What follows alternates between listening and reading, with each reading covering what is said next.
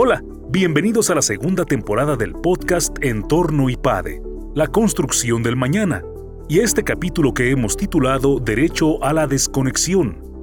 En esta ocasión, la profesora Ivette Mucharraz del área de dirección de personal en el IPADE nos habla sobre los límites, compromisos y reglas que deberíamos tener respecto al home office y las videoconferencias, así como repensar la forma en la que medimos el desempeño de los equipos más allá del número de horas.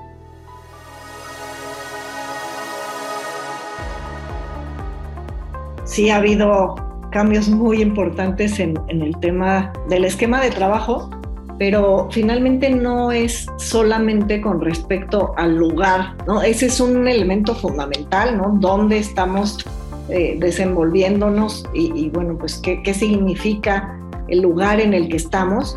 Y algo que quisiera mencionar es el regreso a las actividades implica un cambio tan grande como lo fue el irnos a trabajo remoto, que, también quisiera hacer la precisión.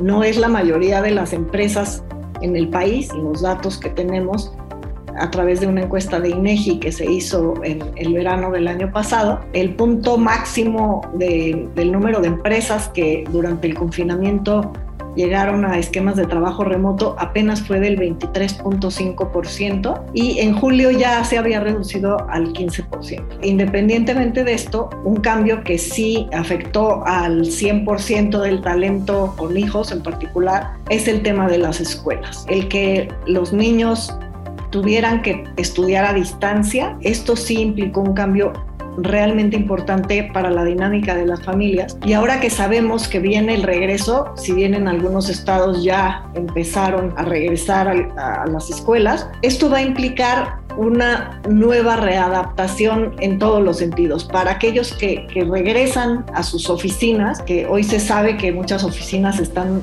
desocupadas, ¿no? En el financiero salió información al respecto, cuántas oficinas están hoy disponibles para la renta, porque aun cuando el, el número de empresas tal vez no sea tan grande, cuando eso lo convertimos en millones de personas, sí sabemos que sobre todo en las ciudades con mayor concentración urbana, sí ha implicado que, que mucha gente no esté yendo a las oficinas o no haya ido en periodos prolongados de tiempo. Este regreso a la oficina y el regreso a la escuela, que se darán en muchos casos de manera simultánea, nos presenta retos muy importantes. Por un lado, inclusive la falta de acceso a guarderías o aquellas guarderías, escuelas con horarios extendidos que han tenido que cerrar las puertas, están implicando que para muchas mujeres y, hombres sin duda también que han estado al cuidado de sus hijos, ahora tendrán esta complejidad de volver a armar una nueva red de apoyo para la atención de ellos. Eso por esta parte del regreso a la escuela en particular. Con respecto al regreso al trabajo o a las oficinas, porque no quiere decir que hayamos dejado de trabajar, más bien trabajamos distinto y aún en esquemas híbridos hay distintos niveles de complejidad.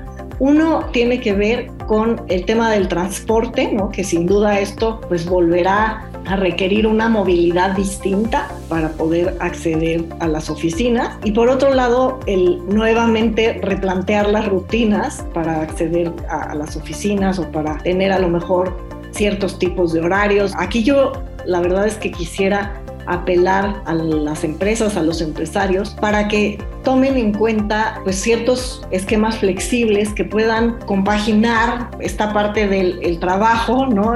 ahora de manera presencial o híbrida, con las necesidades que tienen las familias en un momento como este. Por otro lado, también el, resignificar el espacio de la oficina, ¿no? un desarraigo, porque sabemos, esto lo comento gracias a la investigación que he estado realizando, que hay una identidad con respecto al espacio, al espacio físico. Y entonces, en este sentido, haberse desarraigado en algunos casos hasta por un año, el no estar yendo a la oficina, implica que dejamos de hacer propio ese lugar y, bueno, pues nos rearraigamos en el hogar y ahora tenemos que, volver a, ubicarnos física, espacialmente, incluso en cuestión del tiempo, en, las oficinas. De no darse este proceso de la mejor manera, ¿qué, ¿qué puede pasar? Bueno, pues que exista incomodidad o una curva de aprendizaje que se extienda o niveles de ansiedad mayores porque la gente no se siente todavía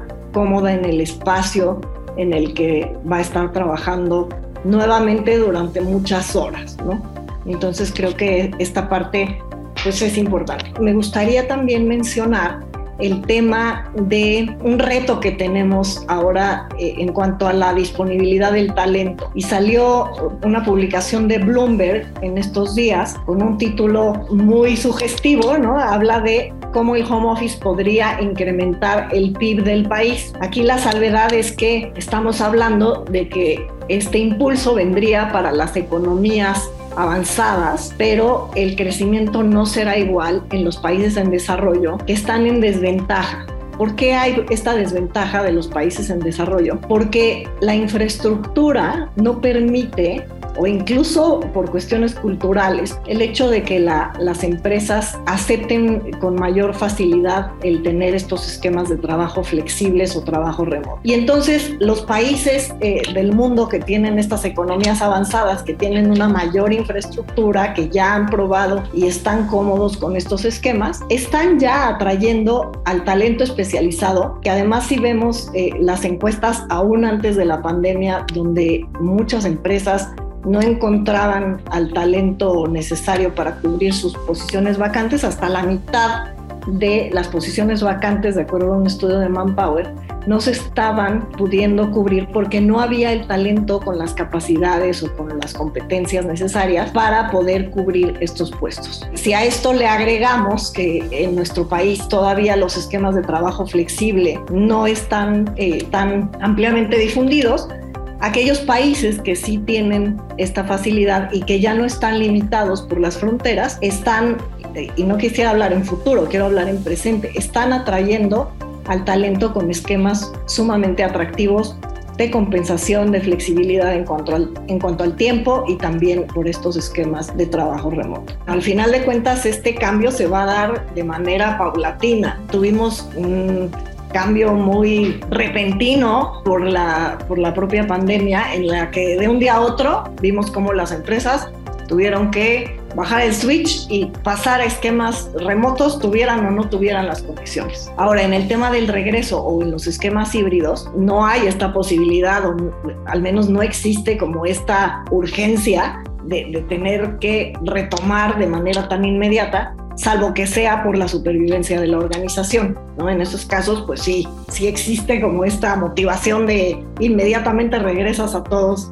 al trabajo presencial. Y creo que aquí algo fundamental es, del lado de las empresas y del lado del talento, entender cuáles son las necesidades que existen, pero no solo a nivel individual, sino considerando a las familias. Yo aquí sí quisiera que hiciéramos un cambio de paradigma en el que nos hemos vuelto más empáticos durante la pandemia, entendiendo quiénes viven con grupos vulnerables, entendiendo quiénes cuidan a lo mejor personas que son adultos mayores o que tienen en casa algún enfermo crónico o tienen niños pequeños o las mujeres que están embarazadas. Y, y en este sentido, vale la pena eh, no aplicar la misma medida a todos.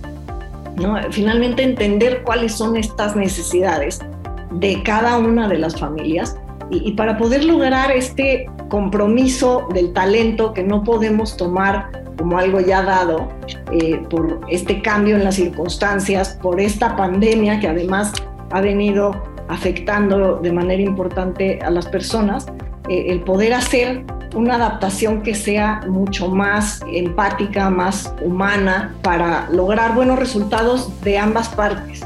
Creo que eso sería lo mejor. Me gustaría también mencionar la importancia de tomar en cuenta el nivel de afectación que tenemos después de un año un poco más de un año durante un proceso tan desgastante como ha sido la pandemia. Eh, en los estudios que yo he realizado de la resiliencia y ahora estudiando también el tema del burnout o el agotamiento que, que existe derivado de, de esta situación que hemos vivido, lo que sí se observa es que hay un riesgo importante tanto en la salud física como en la salud mental, porque tenemos una gran cantidad de gente en todo el país que ha experimentado pérdidas muy significativas, ya sea por el fallecimiento de algún ser querido o porque han tenido que dejar sus empleos o porque han tenido cambios importantes a nivel familiar. Y en este sentido, también hay que, lograr esta empatía, si bien desde luego queremos eh, impulsar la productividad y que las empresas también salgan adelante, no sería a costa del talento, sino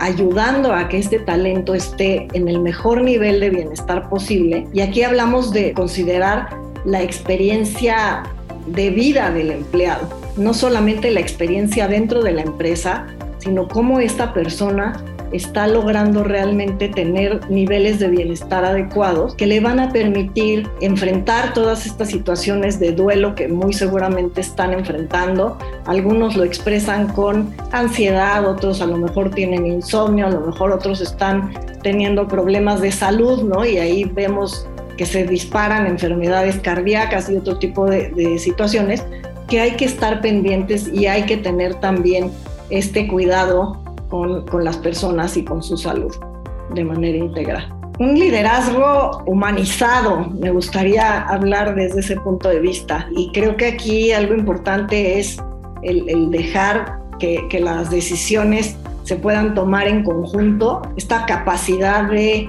permitir el liderazgo emergente del mismo equipo, ¿no? Que además han demostrado a lo largo de un año que muchos tienen la camiseta puesta, o sea, realmente han sacado la casta y han llevado a las organizaciones a niveles muy importantes de productividad, pero sin duda también en un periodo extendido de tiempo tener estos niveles de entrega no es sostenible y eso creo que también hay que considerarlo. No, no podemos esperar que durante esta etapa, que permíteme explicarlo, ¿no? Eh, nos dicen autores como Sonning y Meyers que hay una curva por la que pasan las personas, ¿no? Y sin duda aplica también dentro de las organizaciones. Cuando hay una respuesta a una situación de crisis o una emergencia, la etapa inicial nos lleva a un periodo de luna de miel, así lo, bautizan ellos. Y, qué quiere decir? Damos lo mejor de nosotros, somos solidarios, salimos adelante, trabajamos las horas que sea.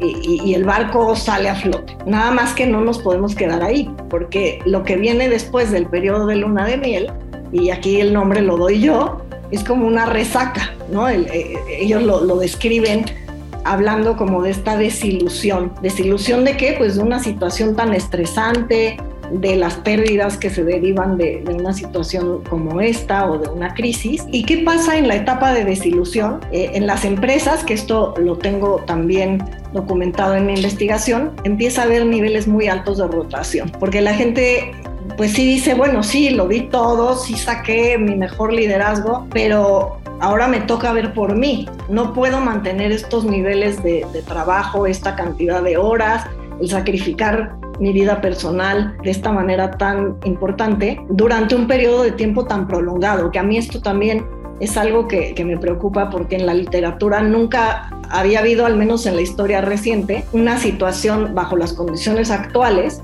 en donde tuviéramos que enfrentar una contingencia por más de un año, ¿no? Cuando tenemos un terremoto, tenemos un tsunami o una inundación importante por un huracán, hay a lo mejor algunos días en los que sí se paralizan las operaciones y empezamos a, responder y, y, bueno, pues es una situación de una crisis aguda, ahora hablamos de una crisis crónica y, y con estos niveles que ha habido de horas de trabajo, de eh, compromiso de mucha gente con sus organizaciones, lo que puede seguir eh, en esta etapa de desilusión o de resaca, ¿no? Es, es, bueno, pues ya no quiero continuar en esta circunstancia. De aquí quisiera yo tomar una información de un estudio que, que publica Harvard Business Review, en donde se habla del tema de precisamente de los esquemas híbridos.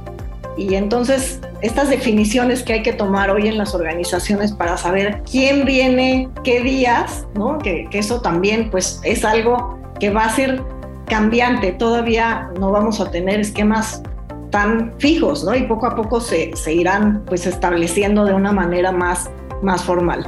Y, algo que, que, sugiere este artículo escrito por Nicholas Bloom, eh, que se titula Don't Let Employees Pick Their working from home days, ¿no? No, no dejes que tus empleados escojan los días de trabajo remoto. Y, en este sentido, algunas de las conclusiones es interesante leer el artículo, pero tienen que ver también con cómo consideramos los temas como la inclusión, particularmente de ciertos grupos, y aquí me quiero referir en especial a las mujeres, siendo yo eh, representante del Centro de Investigación de la Mujer en la alta dirección del IPADE. En este sentido, es importante entender cuáles son las necesidades, pues tanto de los hombres como de las mujeres, y, sin duda también entender dónde estábamos desde antes de la pandemia, qué ha pasado durante el periodo de afrontamiento y cómo queremos que sea este regreso o este proceso de recuperación. ¿En qué sentido? Bueno, aquí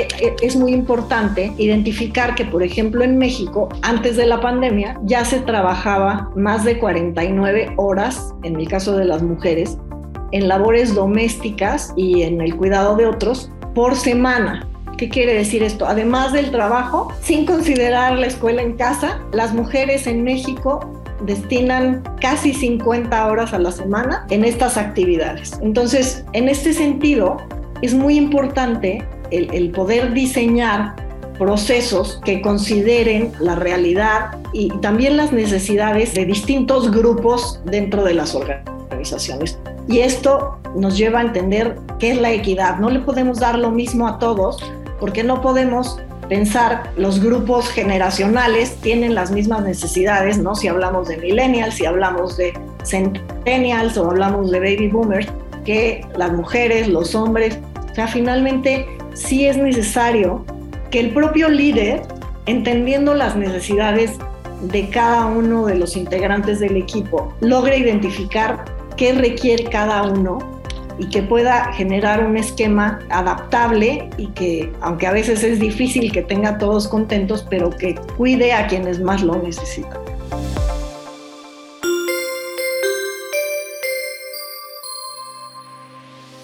Suscríbete a nuestro canal de YouTube IPADE News Media y visita ipade.mx diagonal blog. En este canal encontrarás videos, artículos e infografías relacionadas con el mundo empresarial de la actualidad y no olvides compartir este contenido. IPADE, The World Calls.